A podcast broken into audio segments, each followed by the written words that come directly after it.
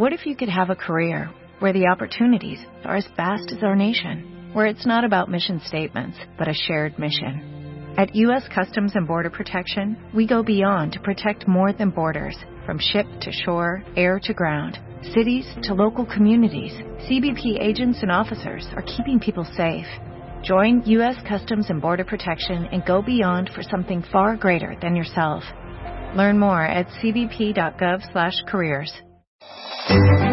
Disfruta de tus podcasts y radios favoritas en tu móvil. Descarga y escucha tus episodios cuando quieras, incluso sin conexión. Recibe notificaciones de tus suscripciones y mucho más descargando gratis la aplicación de iVoox. W Radio 96.9. Monday, Tuesday, Wednesday, Friday. Every day. I don't understand what's going on here. Lunes a viernes. 10 de la mañana. Estamos donde estés. Oigan, eh, es, es verdad, ever- eh, es verdad, como dice una, una Es cuñada verdad. mía, es verdad, es verdad. Hoy es el Día Internacional Mundial Universal de el Corazón. Y por eso invitamos al doctor Manlio Fabio Márquez, él es cardiólogo, es especialista en arritmias, es miembro de la Sociedad Interamericana de Cardiología, de la Academia Nacional de Medicina, del Sistema Nacional de Investigadores de la Heart Rhythm Society y coordinador de la Alianza contra la Muerte Súbita Cardíaca. O sea, el señor de corazón sabe un poco. Eso es lo que quiero decir. Oigan, en México está traumante. 121 mil mexicanos, Manlio, se mueren por enfermedades cardiovasculares. Así es, es, eh, es un gran problema de salud pública a nivel mundial. Una de cada tres personas a nivel mundial muere por enfermedades del corazón o cerebrovasculares, que se, se agrupan actualmente porque tienen algunos mecanismos en común, el corazón y el cerebro, y, y la cifra es altísima, ¿no? Para, para todo el mundo es de 17 millones de muertes anuales. Anuales. Y Anuales. calculan que para el 2030 van a ser 23 millones. Así es, exactamente. Está subiendo impresionantemente debido al aumento de los factores de riesgo. Ahora, les voy a decir que es lo más traumante de todo, cuentavientes, y esto sí es bien, bien, bien en serio. Antes, Manlio, el infarto era muy masculino. Así es. Hablemos de las mujeres y el corazón hoy. El estilo de vida que se llevaba antes eh, hacía que era mucho más frecuente el infarto o la cardiopatía isquémica, como le llamamos nosotros, en los hombres que en las mujeres. Pero ese estilo de vida ya cambió. Sí, claro, pues es que, perdón, no es por intrigar, No. pero sentadas en una mecedora tejiendo, pues estaba bien difícil que nos diera un infarto. Pero ya ahorita No, y además es un con milagro que no estemos más infartadas. Además, con la dieta saludable que se llevaba antes, Claro. las mujeres no trabajaban tanto, eh, lo cual agrega el factor de estrés, el factor de comer fuera de tu casa, que es sumamente importante también, Claro. porque no puedes llevar una dieta Claro. cardiosaludable. Claro. Todo eso y el tabaquismo también, que aumentó en las mujeres eh, de manera impresionante, ¿no? Sí. Eh, ya ahorita ya está disminuyendo, pero todo eso ha hecho que aumente en forma importante. Entonces, un, un punto clave en esto es siempre llamar la atención que si una mujer tiene dolor en el pecho, tenemos que pensar que pudiera ser un infarto. No A hay ver. que pensar, ah, no, seguramente se está haciendo, ¿no? O sea, Claro, no un tercio de las mujeres a nivel mundial mueren por padecimientos cardíacos y ahí va lo más horrendo de todo. El primer año después de un infarto, las mujeres tienen 50% mayor probabilidad de morirse que los hombres. Así es. ¿Por eh, qué? Si una, si, un, si una persona tiene un infarto, tiene entre un 5 y un 10% de probabilidad de morir al año después del infarto, que es bastante elevado. Pero interesantemente, ese, el, el 5% es en los hombres y el 10% es en las mujeres. ¿Por qué? Es más grave el, el- el infarto en las, en las mujeres. No hay una explicación, se piensa que pudiera ser por las hormonas, pero no se sabe exactamente por qué. La otra explicación que existe es que las mujeres no son atendidas a tiempo. Es decir, se tardan más tiempo en llegar al hospital y en ser reperfundidas. ¿Qué es la reperfusión? Es abrir la arteria que está tapada u obstruida. Entonces, como la mujer se toma más tiempo en llegar al hospital, generalmente los infartos son más grandes y por lo tanto tienen más secuelas. La principal secuela del infarto es la insuficiencia cardíaca. Y eso es lo que ocurre. Y la insuficiencia cardíaca se asocia con mayor mortalidad eh, por la propia insuficiencia cardíaca y además por arritmias malignas. Ok, antes de empezar, porque les vamos a dar una lista de síntomas que pueden ser señal de que traes una bronca en el corazón, ¿ok? Estas cosas que vamos a hablar hoy no se les olvide jamás, porque esto les puede salvar la vida. Nada más te quiero hacer una pregunta. Todas las mujeres que te están escuchando ahorita, porque lo primero que uno piensa es, cero me va a dar un infarto. Opción B, no hay infartos en mi familia. Opción C, cero me va a dar un infarto. Sí, sí, sí. Opción D, pero no, no tendría por qué darme un infarto. Y la verdad es que uno pensaría que a ti no te va a dar. ¿Cómo puedes hacer, cuál es la prueba o la batería de pruebas, nada más para checarte y estar segura que el corazón lo tienes bien? Pues la, la, la batería básica de pruebas es el electrocardiograma de reposo, la prueba de esfuerzo y el perfil de lípidos con la proteína C reactiva ultrasensible. A ver, Con esos apunten, tres parámetros, apunten. con esos tres Electrocardiograma. parámetros, electrocardiograma en reposo, que obviamente puede ser anormal si la enfermedad es muy grave, la prueba de esfuerzo, que es un electrocardiograma en esfuerzo y entonces cosas que no aparecen en el electrocardiograma en reposo aparecen en el esfuerzo y un perfil de lípidos con proteína C reactiva ultrasensible para ver cuál es tu riesgo cardiovascular. Ok. Con esos tres. ¿Cada cuánto nos debemos de hacer eso? A partir de los 45 años en los hombres, de los 50 años en las mujeres, tiene que ser cada tres años. Cada tres años. Cada tres años. Mínimo. Ahora, pudiste haber salido muy bien y que te, y, y que te dé un infarto. Sí, esa es, esa es, una, es una de las grandes críticas que, que, que tiene la medicina, ¿verdad? Porque pues la medicina no es exacta. Y eh, alguien puede hacer una prueba de esfuerzo perfecta hoy y a lo mejor le da un infarto dentro de un año. Claro. Lo que sucede es que se están buscando situaciones diferentes. En, en la prueba de esfuerzo se están buscando obstrucciones muy grandes, más del 50% de la obstrucción de la arteria coronaria. Pero alguien puede tener una obstrucción más chiquita, de un 10, de un 20%, no sale en una prueba de esfuerzo, pero eh, esa obstrucción sí se puede intuir que exista a través de los factores de riesgo asociados. Si el paciente es hipertenso o es diabético y aparte de eso tiene el perfil de lípidos anormal, tiene mucho colesterol malo, poco Sí. colesterol bueno y tiene la proteína C reactiva. Eh, elevada, ese Claro. paciente puede tener una pequeña placa y necesita tratamiento antes de que le vaya a dar el infarto. Bueno, a ver, cuentavientes. Miren, antes de empezar ya les voy a pasar un teléfono. ¿Se acuerdan que estamos haciendo un directorio de especialistas? Porque una, nunca sabe cuándo le van a pedir a uno el, do- el cardiólogo o cuándo uno va a ocupar un cardiólogo. Apuntan este número porque es un número de salvamento. El doctor Manlio Fabio Márquez es cardiólogo del Hospital ABC de Observatorio. El teléfono es 52 76 70 67. Ok, ¿están listos? Bueno, va. Síntomas que pueden ser señal de que traes un problema en el corazón y nunca pensarías que el corazón es el problema. Ok, primero, Dolor en el cuello y en la mandíbula. a ver, explica. El, el infarto por la localización de, de la situación donde están los nervios que esté alrededor del corazón se puede confundir con muchas otras molestias y una de esas molestias que puede dar atípicas, es decir, sin dolor incluso en el pecho, es el dolor en el cuello y en la mandíbula. Lo que siempre escuchamos es que a la gente le da el dolor en el pecho. ¿sí? Sí. Eso ocurre más o menos en el 70% de los casos. Pero a veces ese dolor se corre hacia el hombro, hacia la espalda, a veces hacia el cuello, sobre todo del lado izquierdo, y hacia la mandíbula. Ajá. Y hay pacientes que su única manifestación, no siempre es el dolor en el pecho, su única manifestación puede ser el dolor en la mandíbula, el dolor en la quijada. Ujú. Entonces tú dices, bueno, ¿y cómo lo voy a distinguir de un dolor de muelas o de un dolor de dientes, de otra cosa? Bueno, el punto importante es que el dolor por eh, cardiopatía isquémica, por falta de sangre al corazón, es muy repetitivo, es muy reproducible. Quiere decir que si tú caminas cinco cuadras, te va a dar el dolor. Si tú caminas tres, no te da el dolor. Pero si vuelves a caminar cinco cuadras, te vuelve a dar el dolor No entendí. el, el- la obstrucción de la arteria es fija. Si tú tienes una arteria tapada, por ejemplo, en un 50%, siempre va a estar tapada al 50%. Sí. Cuando tú necesitas hacer esfuerzo y tu, tu nivel de esfuerzo es tan grande que esa arteria ya no le da sangre al corazón, en ese momento te da la angina de pecho. Entonces, si una persona, por ejemplo, camina cinco cuadras y le duele el pecho o le duele la quijada, cuando vuelva a caminar cinco cuadras le va a volver a doler el pecho. Es decir, Porque estás forzando Estás el corazón. forzando el corazón, sí. exactamente, a ese Exacto. nivel. Hay gente que es con cinco cuadras, hay gente que es con cuatro, hay gente que es con tres. Pero el punto clave aquí es que siempre que hagas ese mismo esfuerzo, por ejemplo, tú subes tus tres escaleras de tu casa o de tu oficina sí, sí. y te da el dolor, Claro. y vuelves a subir las tres escaleras y te vuelve a dar el dolor, aguas.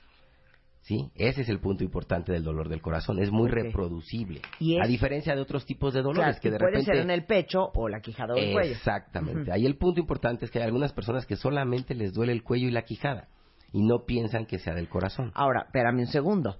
Puede ser dos escenarios. Que de repente estás normal y te duele la quijada cañón y, y te está dando un infarto. Sí. O puede ser que de repente, cuando me subo a la caminadora y empiezo a hacer ejercicio, siempre me duele la quijada. Ese, el segundo escenario, es el más común. El primer escenario es mucho más raro, porque los infartos generalmente se manifiestan, aparte del dolor de la quijada, con mucha sudoración, con mucha, nosotros llamamos diaforesis, sudan mucho, eh, la sudoración es fría, es muy importante, profusa, le- y se sienten muy mal, sienten como que se van a morir. En cambio, el que dices de la caminadora, ese es la angina de pecho. Te subes a la caminadora, empiezas a hacer el ejercicio y a los 5 o 10 minutos, ah, caray, me duele la quijada. Paras, y se te quita el dolor. Ah, perfecto. Vuelves a hacer el ejercicio y a los cinco minutos te vuelve a doler la quijada. Ok, Ahí es corran a ver un tener- cardiólogo. Ahí es donde hay que tener cuidado. Corran a ver a un cardiólogo. ¿Quijada o cuello? O cuello. O cuello. Y Cuello principalmente nunca. del lado izquierdo. De- principalmente del lado izquierdo. Y eso es por la, la cercanía, explicabas, del corazón junto con el sistema nervioso. Así es, exactamente. La inervación. Va el segundo síntoma que pudiera ser señal de que esto es un tema del corazón. No siempre es, pero podría ser señal. Y es importantísimo que ustedes lo sepan. Hinchazón de pies y piernas. Ok. A eso nosotros le llamamos edema. Entonces, cuando se te hinchan los pies y las piernas, lo más común es que pienses, ah, pues debe de ser un problema circulatorio, debe de ser un problema de varices, ¿no? La famosa insuficiencia venosa. O Y- las, las galletitas saladas que me tragué ayer. Exactamente, ¿no? Claro, si hay un factor, eh, ¿cómo se llama? Precipitante típico, como te vas Sí. en autobús 16 horas, bueno, pues es obvio que te claro. las piernas. O comí tamarindo ayer sin parar. Ándale, exactamente, ¿no? Pero si, si no hay nada de eso y se te empiezan a hinchar las piernas, entonces tienes que prestar atención. Y aquí hay un detalle muy importante. ¿Cuándo podemos sospechar que se trate de un problema del corazón o no se trate de un problema del corazón? Que sea un aire, pues. Si, si tú amaneces bien, tus piernas en la mañana no están hinchadas y en el transcurso del día se te van hinchando las piernas, ese puede ser un problema del corazón. No necesariamente es el corazón, pero puede ser. En cambio, si tú ya amaneces hinchado desde la mañana, pudiera ser un problema del riñón. Entonces, aquí el punto no es corran al cardiólogo, no, es corran a revisarse, porque pudiera ser o una insuficiencia venosa, que es algo muy benigno, Sí. o un problema de insuficiencia cardíaca, o un problema del riñón. Ahora, no es, es que anduve de shopping todo el día y andaba con las piernas bien rendidas. No. No, es, es que empiezas a ver que se te hinchan las manos y se te hinchan las piernas. O sea, Exactamente. es Ahora. las piernas, no solo los pies. Primero empiezan los pies, después los tobillos, y después el, hinchazón se va corriendo hacia las piernas. Ok. A eso es lo que nosotros le llamamos que es algo progresivo. Si ustedes ven que eso va avanzando, ahí es cuando hay que tener la señal de alerta. Si a ti se te hinchan las piernas un día y al día siguiente amaneces ya perfectamente bien, Sí. bueno, pues no hay ningún problema. Pero ¿Cuál si, se me, con- si me- se me hinchan en, una, en, un, en un ambiente de calor, doctor. Ah, de sí, mucho exacto, eso calor. es normal, hay, no hay bronca. no hay problema. No hay, no hay que correr no cardiólogo. ¿Cuál es la conexión? La conexión es que hay una enfermedad cardíaca que se llama insuficiencia cardíaca, que ya la mencioné. Hay muchas causas de insuficiencia cardíaca. Tal vez la más importante es el infarto, pero hay muchas otras. Y esta insuficiencia cardíaca es que el corazón no está bombeando bien la sangre. La sangre entonces ya no circula bien y por eso se estanca en las piernas. Las Obviamente en las extremidades. Después se van a hinchar también las manos, se puede hinchar el hígado y después cuando llega a hincharse el pulmón, es decir, que se acumula agua en el pulmón, Uy, no, ya. entonces ya. falta aire. Claro. Hay falta de aire, que es otra de las señales que vamos a mencionar. Claro. Esa es la conexión. Ok, la tercera. La tercera señal de alerta es justamente esa, la falta de aire. Ok. Hay, hay muchísimos tipos de falta de aire. Hay una falta de aire que le llaman suspirosa, donde la gente nada más siente, ay, como que me faltó un poquito el aire, ¿no? O la gente que tose, dice, ay, como que sentí que me faltó el aire. Hay como que muchos tipos de falta de aire, pero hay una falta de aire que es muy reproducible. Volvemos al mismo punto de la caminadora que mencionabas. Si tú haces un ejercicio cualquiera y a los 5 o 10 minutos de ese ejercicio te empieza a faltar el aire, tú lo suspendes, no hay ningún problema. Pero si vuelves a hacer el ejercicio y te vuelve a faltar el aire, o sea, se está reproduciendo, está volviendo a pasar lo mismo, ahí pudiera ser un problema del corazón. Y eso puede ser, a- olvídense de ejercicio de un gimnasio o ejercicio de andaba yo corriendo en la calle en- con tenis. Puede ser, de veras, no se rían. Me puse a trapear y cada vez que trapeo me falta el aire. Así es, trapear o barrer o cualquier como actividad o cuando me puse a, a- a- a sacar cajas de mi casa, algo que haces repetitivamente y que te falta el aire cada vez que lo haces. Exacto, que antes no te pasaba. Exacto. Ese es el punto clave. ¿Y cuál es la hay, hay diferentes grados de falta de aire. Si la falta de aire es cuando caminas cinco cuadras, pues nosotros le llamamos de grandes esfuerzos. Pero si la falta de aire es que cuando caminas menos de una cuadra, entonces le llamamos de medianos esfuerzos. Pero si la falta de aire es como la que acabas de mencionar, cuando estás trapeando, lavando, lo- eh, te estás bañando, ahí te falta el aire, esa ya es falta de aire de pequeños esfuerzos. Ahora, lo interesante en esto, y que es lo que nosotros siempre le preguntamos a los pacientes, es, ¿la falta de aire fue progresiva? Haz de cuenta.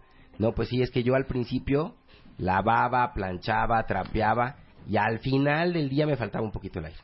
Y después ya nada más lavaba y trapeaba y ya me empezaba a faltar. Y ahora ya nada más lavo y me falta el aire. Esa es una falta de aire progresiva. Y esa es la que hay que revisar. ¿Cuál es la conexión? La conexión es que en esta insuficiencia cardíaca donde el corazón no bombea bien la sangre y no circula bien la sangre, la sangre se estanca adentro de los pulmones. Y entonces interfiere con nuestra ventilación, no hay una adecuada oxigenación y entonces cuando haces el ejercicio te falta el aire. Bueno, con el siguiente síntoma que pudiera ser un problema del corazón, ya se van a querer aventar de la ventana.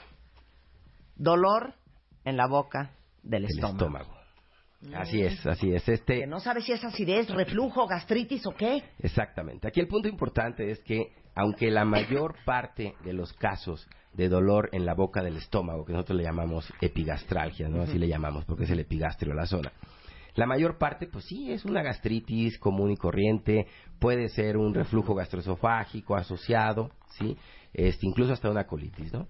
Pero hay un porcentaje pequeño, tal vez menos del 5%, donde ese dolor en la boca del estómago puede representar un infarto. Entonces, ¿cuándo hay que sospecharlo? Porque tampoco nos vamos, vamos a alarmar aquí a todos los cuentavientes, no. ¿Cuándo hay que sospecharlo? Cuando el dolor en la boca del estómago no se resuelve. Porque todo el mundo lo que hace es hablarle a su amigo, preguntarle al tío, oye, ¿aquí qué te dieron para el estómago? Ahí va el doctor, ¿no? Y entonces, ah, no, pues tómate eh, tal gel, tómate tal pastillita, ¿no? Este, aquí tengo yo, no, no vamos a dar nombres, ¿no? Pero el famosísimo que todos conocen, el omeprazol, todo el mundo ya lo conoce, hasta el nombre genérico. Bueno, el punto es, si a ti se te quita con eso, bueno, pues ya estás del otro lado. Pero si no se te quita el dolor de la boca del estómago con los antiácidos y con estos medicamentos inhibidores de bombas de protones, etcétera, tienes que acudir al médico porque pudiera ser un problema del corazón. ¿Cuál específicamente? Nuevamente, angina de pecho, que no se manifiesta como dolor en el pecho, sino se manifiesta con este dolor en la boca del estómago. ¿Qué otras molestias vas a tener? Porque no nada más es el dolorcito en la boca del estómago. Aparte del dolor en la boca del estómago, vas a sentirte mal, vas a tener un poco de diaforesis, vas a disminuir tu capacidad de ejercicio, No, te va a faltar no, el... no, no, espérate, diaforesis espérate. es que sudes mucho. Ok, sí. Diaforesis No se es que ponga sudes usted mucho. grosero. No, ¿verdad? ok, excesiva sudoración. excesiva sudoración. Entonces, si te sientes mal, tienes sudoración excesiva, eh, te falta el aire y aparte tienes el dolor en la boca del estómago, entonces no pienses que todo es gastritis y acude a que te toman un electrocardiograma. Eso pudiera salvarte tu vida en un momento dado. Tienes toda la razón. Si con ese nos aventaron por la ventana, ya con este no van a dar crédito. Roncar. Roncar, así es. Así. Algo que parece... Exactamente. Así ronco yo. Oye, le, le- le estás haciendo competencia a Rebeca, Sí, ¿eh? ¿qué tal ronco de bien? A ver, el ronquido. Mira, la mayor parte de los ronquidos pues son normales, no, no, no tienen ninguna implicación, ¿no? Y mira que Reyes Aro, el, nuestro especialista en sueño cuentavientes, ¿cuántas veces no hablamos con él del ronquido? Y él está totalmente a favor de que todos los que roncan vayan a checarse. O ya olvídate del estrés, de la falta de sueño, del cansancio, de no descansar, del poco descanso en la etapa del rapid eye movement, lo que quieras. Así Cero es. fan de roncar. Así es, el, el, el ronquido puede deberse a una obstrucción, ¿no? Al paso del aire, simplemente porque, por ejemplo, tienes las amígdalas, ¿no? Las famosas anginas crecidas, o tienes las adenoides en el caso de los niños. Pero ya en el caso de los adultos, ahí ya el ronquido puede representar otra cosa. Y ahí es donde viene el- este punto. El ronquido a veces se acompaña, y ahí es donde es muy importante que el esposo o la esposa, no depende de quién sea el que ronca, lo vigile un ratito en las primeras horas del sueño. A su marido o a su marida. Entonces, que lo vigile un ratito, porque si aparte del ronquido Hay se apnea. quedan sin respirar, que es la apnea, ya ves, hasta tú estás usando la palabra apnea. Sí, sí, claro. ¿Ves? Entonces, si hay apnea, si te quedas sin respirar, entonces eso puede ser muy peligroso. ¿Por qué? Porque no hay oxigenación por varios segundos y al no haber oxigenación, el corazón empieza a sufrir. ¿Qué es lo primero que hace? Hipertensión arterial. Sube la presión arterial. Lo segundo, pueden haber arritmias cardíacas. Puede empezar a haber una que se llama fibrilación auricular. Y esa fibrilación auricular puede ser responsable de coágulos al corazón. O sea, fibrilaciones del corazón hace pop, pop, pop, pop, Así es, exactamente. Va, va rapidísimo, rapidísimo, Sí. rapidísimo en la parte de arriba, pero completamente irregular en la parte de abajo.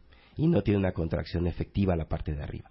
Y la parte de arriba, que se llaman aurículas, al no tener esa contracción efectiva, la sangre se acumula, se queda estancada y se favorece que se hagan coagulitos. Y esos coagulitos se pueden ir al cerebro. Entonces, una persona que tenga apnea del sueño puede estar presentando episodios de fibrilación auricular intermitentes. A esa arritmia le llamamos fibrilación auricular paroxística, porque es intermitente. Y en alguno de esos episodios puede llegar a ser ese coagulito que se eleva al cerebro. Entonces, te fijas, no es de que, ah, pues es que mi marido ronca mucho y así ha roncado siempre. No, puede tener consecuencias y graves. O mi mujer. Y agudas veces las mujeres. Es menos común, es más común en los hombres. Y los niños que roncan. En los niños ya son otras situaciones, ya no es la del sueño, lo No de las la adenoides, exactamente. sí. Bueno, oigan, este, eh, eh, nos falta una más y ahorita que hagamos un corte, les vamos a decir quién de ustedes tiene que empezar a poner sus barbas en remojo ya. Pero nos faltan embolias. Embolias, es, eh, va Pero eso no es un síntoma. No es un síntoma, es en realidad una consecuencia de esta arritmia que estábamos comentando, que es la fibrilación auricular. Cuando la sangre que pasa por el corazón, que debe de tener eh, cierto movimiento, deja de moverse porque tiene la fibrilación auricular y se estanca. Entonces, como todo lo que se estanca, pues se puede hacer un coágulo en este caso. Y ese coágulo, si se hace del lado izquierdo, se va a subir por las arterias que van al cerebro y da lo que se llama una embolia. Entonces, ¿cuáles son más bien los síntomas de la embolia? El síntoma de la embolia, el clásico que todos conocemos, y es que la gente se quede paralítica de la mitad del cuerpo. O sea, que dejen de mover el brazo y la pierna. Generalmente lo que ocurre es que o se desmayan o se caen, pueden perder el conocimiento. Pero hay otros síntomas que también pueden representar algo menor, un, un- infarto más pequeño del, del cerebro, que es quedarse sin hablar, o perder de repente como que el conocimiento, así que la gente se queda despierta pero no entendió nada de lo que le dijeron. Entonces, cuando lleguen a pasar algunos de estos síntomas, nosotros le llamamos que puede haber un ataque isquémico transitorio. Te vas a ir de este programa. No les acabo de contar hace muy poco que un día, porque yo padezco de migrañas, empecé a hablar en lenguas. Y, no podía decir lo que en mi cabeza estaba. Y algún neurólogo algún día me dijo que lo que me dio fue un ataque isquémico cerebral transitorio. Ah, pues pudiera ser, pero lo más probable es que si tú tienes migraña, Sí. ese síntoma sea relacionado a la migraña. No al corazón. No, no al corazón y a Sí, una embolia. ya no asustes. O- así es, esa- no, no, no, tranquila. Y entonces, Entonces, hay gente, este, generalmente es gente que tiene factores de riesgo mayor de 55, 60 años, que tienen hipertensión, colesterol alto, que eh, pueden llegar a presentar estos síntomas cerebrales y que pueden representar un ataque isquémico transitorio. Entonces, el punto importante es cuando llegue a haber alguno de esos episodios de que sientas que perdió la memoria o tú te des cuenta que está hablando mal, que no está diciendo las cosas en forma coherente, ¿sí? Aunque se recupere rápido, porque eso es lo que nos pasa muchas veces, como se recupera rápido en 5 minutos, 10 minutos, dicen, bueno, pues vamos a esperar a que no le vuelva a pasar. No, mejor no te esperes, mejor llévalo al médico, porque pueden ser ataques isquémicos transitorios por embolias, por fibrilación auricular, y hay que revisar a ese paciente antes de que le dé un verdadero infarto. ok, regresando del corte, agárrense, porque les vamos a decir quién de ustedes necesita de veras estar ojo al Cristo. Es una combinación de síntomas fatídico si están preocupados por su corazón. Estamos de regreso en W Radio y bueno, ya veo a la mitad del timeline en Twitter y en Facebook jalándose los pelos porque vino un gran cardiólogo mexicano que es el doctor Manlio Fabio Márquez. Es cardiólogo y es especialista en arritmias, es miembro de la Sociedad Interamericana de Cardiología y estamos hablando porque hoy, déjenme decirles que es el día eh, Mundial del Corazón. Es 29 de septiembre y hoy, eh, según la Federación Mundial del Corazón, la Organización Mundial de la Salud y la UNESCO, es oficialmente el Día Mundial del Corazón. Y la preocupación, particularmente para nosotros, es que en México se mueren 127 mil mexicanos al año por enfermedades que tienen que ver con el corazón. Entonces, por eso estamos hablando hoy de síntomas que uno nunca pensaría que es un problema del corazón y que pueden ser señales de alerta. Desde, eh, mencionamos, el dolor en cuello y mandíbula puede ser un problema en el corazón. Hinchazón de pies y piernas, la falta de aire, dolor en la boca del estómago y de repente malfunciones del cerebro. Así es, Que puede ser una embolia. Que puede ser una embolia. Y los ronquidos. Exacto. Ok, esa es la lista de nuestros síntomas. No se agobien, si lo quieren leer después con más calma, está arriba en martadebaile.com todo este texto. Pero les decía yo antes del corte que ¿quién de ustedes debería de estar súper preocupado? Ok, los que tengan la combinación de los siguientes siete puntos. ¿Listos? Vámonos. El primero es tener niveles elevados de colesterol o triglicéridos en la sangre lo que llamamos nosotros dislipidemia, es decir, alteración en los lípidos en la sangre, que se produce por una alteración en el metabolismo, nos falta una enzima y entonces se convierte el colesterol, en vez de convertirse en colesterol bueno, se convierte en colesterol malo. Y lo que consumimos de grasa se, se eleva en la sangre como triglicéridos. Y eso se va depositando al interior de la pared de las arterias, que es algo que yo siempre les digo a mis pacientes, no piensen que la aterosclerosis es que el colesterol se pega como si fuera sarro, no, no es así. El colesterol y los triglicéridos se meten adentro de la pared de la arteria y empiezan a disminuir la luz de esa arteria. Ese es el gran problema. Hasta que se te tapa, no pasa, el, la sangre y te da un infarto. Así es, exactamente. Entonces, todos los que tienen niveles elevados de colesterol y triglicéridos, muy bien los que lo saben y se cuidan, muy mal los que nunca se han hecho una prueba de colesterol, porque aparte en México, como si comiéramos como en Japón. Sí, ¿verdad? como si no comiéramos grasa. Ok, entonces ese punto que acabas de mencionar es muy importante. Hay que checarse los niveles de triglicéridos y de colesterol. Y justamente hoy, en el Día Mundial del Corazón, en muchos lugares están haciendo chequeos gratuitos para que vaya la gente, por favor, a hacerse la medición de los niveles de lípidos, tanto en dependencias de la Secretaría de Salud Federal como en dependencias de la Secretaría de Salud del Gobierno del Distrito Federal. Entonces, eso es sumamente importante. Hay muchas opciones, hay muchas opciones para medirse niveles de lípidos y colesterol. Ok, segundo, segunda combinación tener la presión arterial alta, es decir, ser hipertenso. Acuérdense que hay dos tipos de hipertenso. El hipertenso sistólico es cuando se eleva la cifra que está arriba. Por ejemplo, el 120 en vez de ser 120 es 140 para arriba. Y el hipertenso diastólico que se eleva la cifra de abajo. La de 80 en vez de 120-80 tiene 120-90 o de 90 para arriba. Entonces, arriba de 140 de la alta y arriba de 90 de la baja ya eres hipertenso si te lo miden dos veces y estás con esas cifras altas. Entonces, eso también es algo que hay en muchos lugares, ya hay aparatitos donde tú le pones una moneda de cinco pesos y te mide la presión arterial, o puedes ir a la farmacia donde con tal de venderte la medicina, pues también te checan la presión arterial gratis, ¿no? Digo, hay muchas opciones que tenemos, ¿no? Y, y, hay que checarse la presión arterial, repito, en los hombres a partir de los 45 años, en las mujeres a partir de los 50 años. Ok. Tercer punto, cuentavientes. La diabetes. La diabetes mellitus es una enfermedad que todos conocemos, ¿no? De, ¿Es la 1 o la 2? La 2, no, porque la 1 es este, la de los niños, es mucho más complicada. No, la diabetes mellitus tipo 2 que se presenta en el adulto, que a la gente se le sube el azúcar, no siempre se te sube el azúcar hasta 200 y tienes todos los síntomas característicos de la diabetes. Actualmente, la cifra para considerar a alguien diabético es arriba de 126 miligramos por decilitro, que no es tan elevado. Puede haber mucha gente ¿sí? Como dicen por ahí, caminando en la calle con cifras arriba de 126 y no tener prácticamente ninguna molestia. Entonces, ¿qué hay que hacer nuevamente? Hacerse un chequeo de la glucosa en sangre. Te puedes incluso hacer lo que, lo que llaman una glucemia capilar, que es más conocido como dextrostix, porque ese fue el nombre original con el que empezó.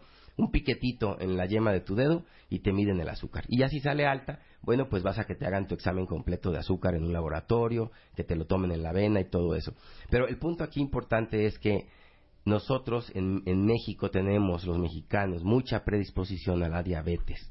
Y eso es algo que hay que tomarlo en cuenta. Si tú tienes un familiar diabético, tu papá, tu mamá o incluso un tío, tienes que estar muy pendiente de tu azúcar. Claro, la otra manera de controlar las cosas, como siempre, es la dieta. si haces una dieta baja en carbohidratos, pues vas a disminuir tus riesgos de que te dé diabetes. Pero no está por demás checarse y es algo que se hace en muchos lados. Ok. Cuarto punto. Ven, Rebeca, aquí nos hablan. A ver, Ahora, ahora, ahora sí voy a meterme en problemas. tabaquismo. A ver, nada más te voy a hacer una pregunta. Ok, Rebeca y yo fumamos. Y muchos otros cuentavientes. Aquí no se vengan aquí a, a lavar las manos, ¿eh? Ok, si fumas, pero muy bien el colesterol, es más, eres de presión más baja que alta, no tienes diabetes, este, no estás obeso y haces ejercicio, ¿qué nos ofreces? como dicen, como dice la gente, ¿no? Y creo que se aplica. ¿Se puede compensar? Sí, sí se puede compensar. Si tú fumas y como dices, haces todo lo otro, ¿no? Te Sí. checas tus niveles de azúcar, Sí. colesterol, haces ejercicio, bueno, de alguna manera lo puedes compensar, pero ahí está la clave. Más Te tienes que checar. Es decir, está bien, tú quieres seguir fumando, de acuerdo, sigue fumando, pero no, ya no queremos cada fumar, año. queremos una lobotomía. Chécate Eso es lo cada que año. queremos. ¿Por Claro. qué? Porque si tú te checas ahorita y te dejas de checar en cinco años, pues en cinco años puede pasar algo. Puede aumentar tu colesterol, aumentar tus triglicéridos. Sí, ¿sí? claro. Entonces, Claro. sí tienes que ser muy apegada a lo que estás diciendo. O sea, realmente no llevar una vida sedentaria, llevar una alimentación cardiosaludable, ¿sí? Que es la famosa dieta del Mediterráneo, que es algo que también en este Día Mundial del Corazón se aboga mucho para que la gente cambie un poquito sus hábitos alimenticios y trate de acercarse más a ese estilo de dieta con ensalada, con aceite de oliva, con pescado, ¿no? De cualquier tipo. Aquí en México tenemos muy buen pescado, ¿no? Claro. Y, y, es- y la mayor parte del tiempo está a muy buen precio. Ok. Entonces, el, el punto para los que fuman, ¿sí? Porque yo sé que es muy difícil dejar de fumar, si no cualquiera lo dejaría en dos patadas. El punto es tratar de compensar, pero ojo, sí tienen que estar al pendiente, más al pendiente de su salud que otras personas. Si tú fumas y te aparece algo en el cachete, Ujú. tú tienes que ir a checarte. Ajá. ¿Por qué? Porque puede ser cáncer. O sea, no vas a ¿Qué decir... hablas? No, bueno, yo les estoy diciendo para que se pongan abusadas. Bueno, por eso, Todos que Mario. se pongan abusados. Por eso, Mario. ¿Qué hay que hacer? Punto. Ahora, yo estoy más preocupada por Rebeca que por mí. Pero ¿por Ah, qué? bueno. ¿Qué te- Porque Rebeca. ¿sabes qué, Manlio? Te, Te bebe, bebe mucho. mucho. Te bebe Ya sabía mucho. que ibas a Te- decir Te bebe eso. mucho. Pero que eso me alcalina. Punto. Pero bebo vino tinto, querido Doc. Ah, bueno, vino mientras tinto. sean una o dos copas máximo al día, no hay problema. ¿Y Y no se qué? vale juntarlas todas el fin de No, semana. nunca, ¿eh? nunca las junto. No, pero sí me he hecho mi eh, copita antes de cada comida, cuando puedo hacerlo, eso es de, de vinito. Esa es parte de la dieta mediterránea. Por, ¿no? por fa- por favor. Así y además cállate, porque le voy a decir una cosa, doctor. A ver. Nos hicieron una cosa de acidez y Marta está mega ácida y yo súper alcalina. Nada más ahí le digo. ahí ¿eh? está, ahí está. Nada más ahí Al- le digo. al doctor que no eso se- le vale, ¿eh? Para que no se ande preocupando. ok. Eh, antecedentes familiares eh, con enfermedades cardíacas. Sí, esto es muy importante. Eh, actualmente estamos viendo que muchas de las enfermedades del corazón pues tienen un componente genético y ese componente genético puede ser hereditario. Entonces, si ustedes tienen un familiar o en su familia se sabe que hay hipertensos, pues hay que estar más pendientes de la presión arterial. Si hubo infartos, hay que estar más al pendiente del colesterol y los triglicéridos. Y este, principalmente esas son las dos enfermedades que más se pueden heredar, ¿no? Porque Luego mucha gente me dice, es que a mi papá le pusieron un marcapasos. Bueno, eso es muy difícil que a ti te tengan que poner un marcapasos por eso, ¿no? Eso sí, no es como que muy hereditario, por decirlo de alguna manera. En cambio, lo que es hipertensión y lo que es eh, infarto, sí, sí puede ser hereditario y hay que estar más, más pendiente. De hecho, si, si las enfermedades como la hipertensión y la cardiopatía isquémica, los infartos aparecen antes de los 45 años, entonces hay que checar a los muchachos antes también. Claro. De los 35, 40 años a los hijos. Claro, ok.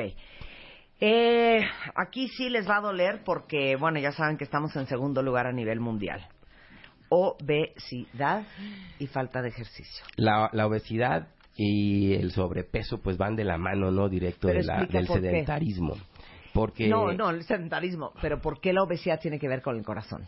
Ah, porque la, el- en, en primer lugar, los niveles de lípidos generalmente son más elevados, ese es el primer punto. En segundo lugar, representa una carga para el corazón. El corazón tiene que trabajar más, tiene que bombear más sangre. Generalmente eso hace que aumente tu frecuencia cardíaca. O sea, como el, el, el volumen. El volumen es mayor, el corazón tiene que latir más fuerte. ¿Sí? Y como obviamente no es que sean más grandes porque hagan más ejercicio, que ahí es totalmente diferente, el corazón no tiene tanta fuerza. Entonces, para poder compensar, lo que hace es que lata- tiene que latir más rápido y suben su frecuencia cardíaca a 90, 100. Y luego la obesidad se va acompañando de los otros factores de riesgo. La obesidad y el sobrepeso favorece la diabetes. Sí, claro. La obesidad y el sobrepeso favorece la hipertensión. Entonces la diabetes y la hipertensión son factores de riesgo que se van acumulando para el daño a las arterias coronarias. Y ahí es cuando empieza el problema, que puede empezar desde los niños. Actualmente lo que más nos preocupa, lo que más tiene preocupada a, a- a- a la Secretaría de Salud, eh, que es la que se encarga de la salud pública, es que la obesidad está empezando en los niños. Y es cuando empiezan la aterosclerosis. De tal manera que vamos a tener probablemente un incremento de enfermedades cardíacas debido a eso en los próximos 20 a 30 años.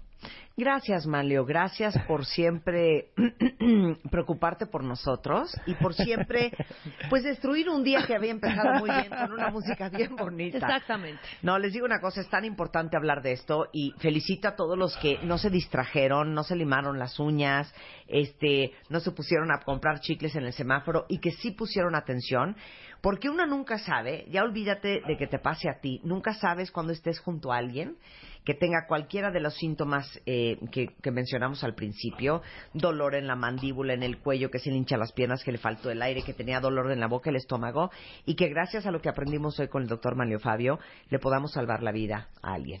Así es, exactamente. Si sientes cualquiera de los síntomas, ni le des vueltas al asunto, te vas directo a una- a, ¿cómo una- a urgencias. Directamente urgencias a checar. Como dicen, este, si no es que bueno, ¿no? Más Sí, vale claro. exagerar, pero si llega a ser, te pueden salvar la vida. Claro, Por claro, supuesto. claro. Yo quisiera comentar antes de, de- de- de irme que vamos a tener un curso Muy para bien. médicos. Yo sé que hay muchos médicos que escuchan este programa. Un curso para médicos eh, en el Instituto Nacional de Cardiología, que es el curso de arritmias y trastornos de la conducción 2016. Es un curso bianual y este año tendrá lugar del 16 al 18 de noviembre en el, en el auditorio del Instituto Nacional de Cardiología Ignacio Chávez. Y propongo algo, ¿por qué Claro. no ponen otra otra vez la música para que la gente se vuelva a animar y no, les quitemos hijo, la... no, no, esto- esto no se compone ni con canciones. ¿eh? Exactamente. Oigan, no, buenísimo, gracias porque sí nos escuchan muchos médicos y bueno, más que invitados todos. Gracias a ustedes. El doctor Manlio Fabio Márquez, se lo vuelvo a repetir, está aquí en la Ciudad de México, en el Hospital ABC de Observatorio. Él es cardiólogo y es especialista en arritmias. El teléfono del consultorio es 55 28 86 13 y 52 76 70 67. Eh, de todos modos, se los mando ahorita por Twitter. Oigan, y sepan, porque creo que nunca se los he dicho, que en mi página, en martadebaile.com, eh, tenemos obviamente el directorio con la información de todos los especialistas que tenemos en el programa. De repente me llegan muchos tweets de me urge un neurólogo, de me urge un pediatra, de me urge un, onco- un oncólogo. Entre. Ahí está toda la información de todos los doctores que tenemos de manera regular aquí en el programa. Muchas gracias, Manlio. De nada y feliz Día Mundial del Corazón a todos. Muchas gracias. Oigan, eh, para todas mis cuentavientes mujeres, pregunta y sean honestas, cada que van al súper y pasan por los pasillos de los shampoos y los acondicionadores y las mascarillas de pelo, ¿qué es lo primero que agarran? O a ver, si solo pudieran comprar uno, o sea, o shampoo, o acondicionador, o mascarilla para el pelo que usarían o que comprarían, porque les digo, Cuatro de cada diez tickets que se imprimen en los supermercados el fin de semana incluyen al menos un producto que tiene que ver con el cuidado para el pelo. Y les voy a dar un tip. Eh, si quieren tener el pelo bonito y brillante y sano, lo que tienen que hacer es buscar productos de alta moda. Eh, los productos de alta moda son productos de calidad a precios muy accesibles, con resultados profesionales. Es más, alta moda, a ver si no les suena alta moda, les voy a dar una referencia. Alta moda es parte del grupo de Alfa Parf. Alfa Parf es una marca italiana que es número uno en el mundo. Dicen que de los mejores tintes que hay es Alfa Parf. Yo tengo un spray de pelo que da brillo de Alfa Parf. O sea, Alfa Parf es una mar- maravilla. Bueno, Alta Moda es una división de Alpha Parf y tienen seis líneas de productos para el cuidado del pelo.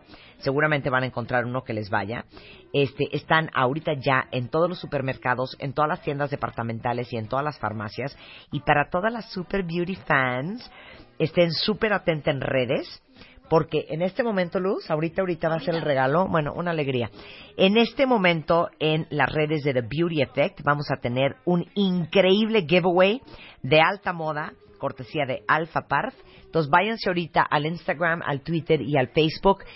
Eh, y al sitio de thebeautyeffect.com, todas las beauty fans con su ID de beauty fan, porque vamos a regalar cositas increíbles para el pelo de alta moda cortesía de Alpha Parf y The Beauty Effect. W Radio 96.9 360 Radio Twitter Facebook Periscope. Wradio.com.mx y martadebaile.com